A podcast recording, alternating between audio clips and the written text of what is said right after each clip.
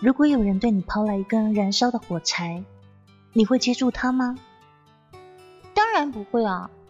你说，那显然是一种恶意，傻瓜才会接住呢。那么，当那个人对你抛来羞辱的言辞时，你又为什么要接个正着呢？你七窍生烟，你火冒三丈，你不断回想那些令你气愤的内容，就是因为你这么在意。并且让他们在你心里发酵，所以才让那个人达成他不怀好意的目的呀。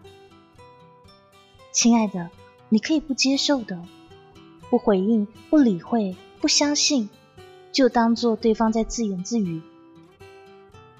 动词要加上受词，才能成为一个完整句子。当对方发动攻击时，只要你无动于衷，那么就像是燃烧的火柴掉到水里。瞬间就熄灭殆尽。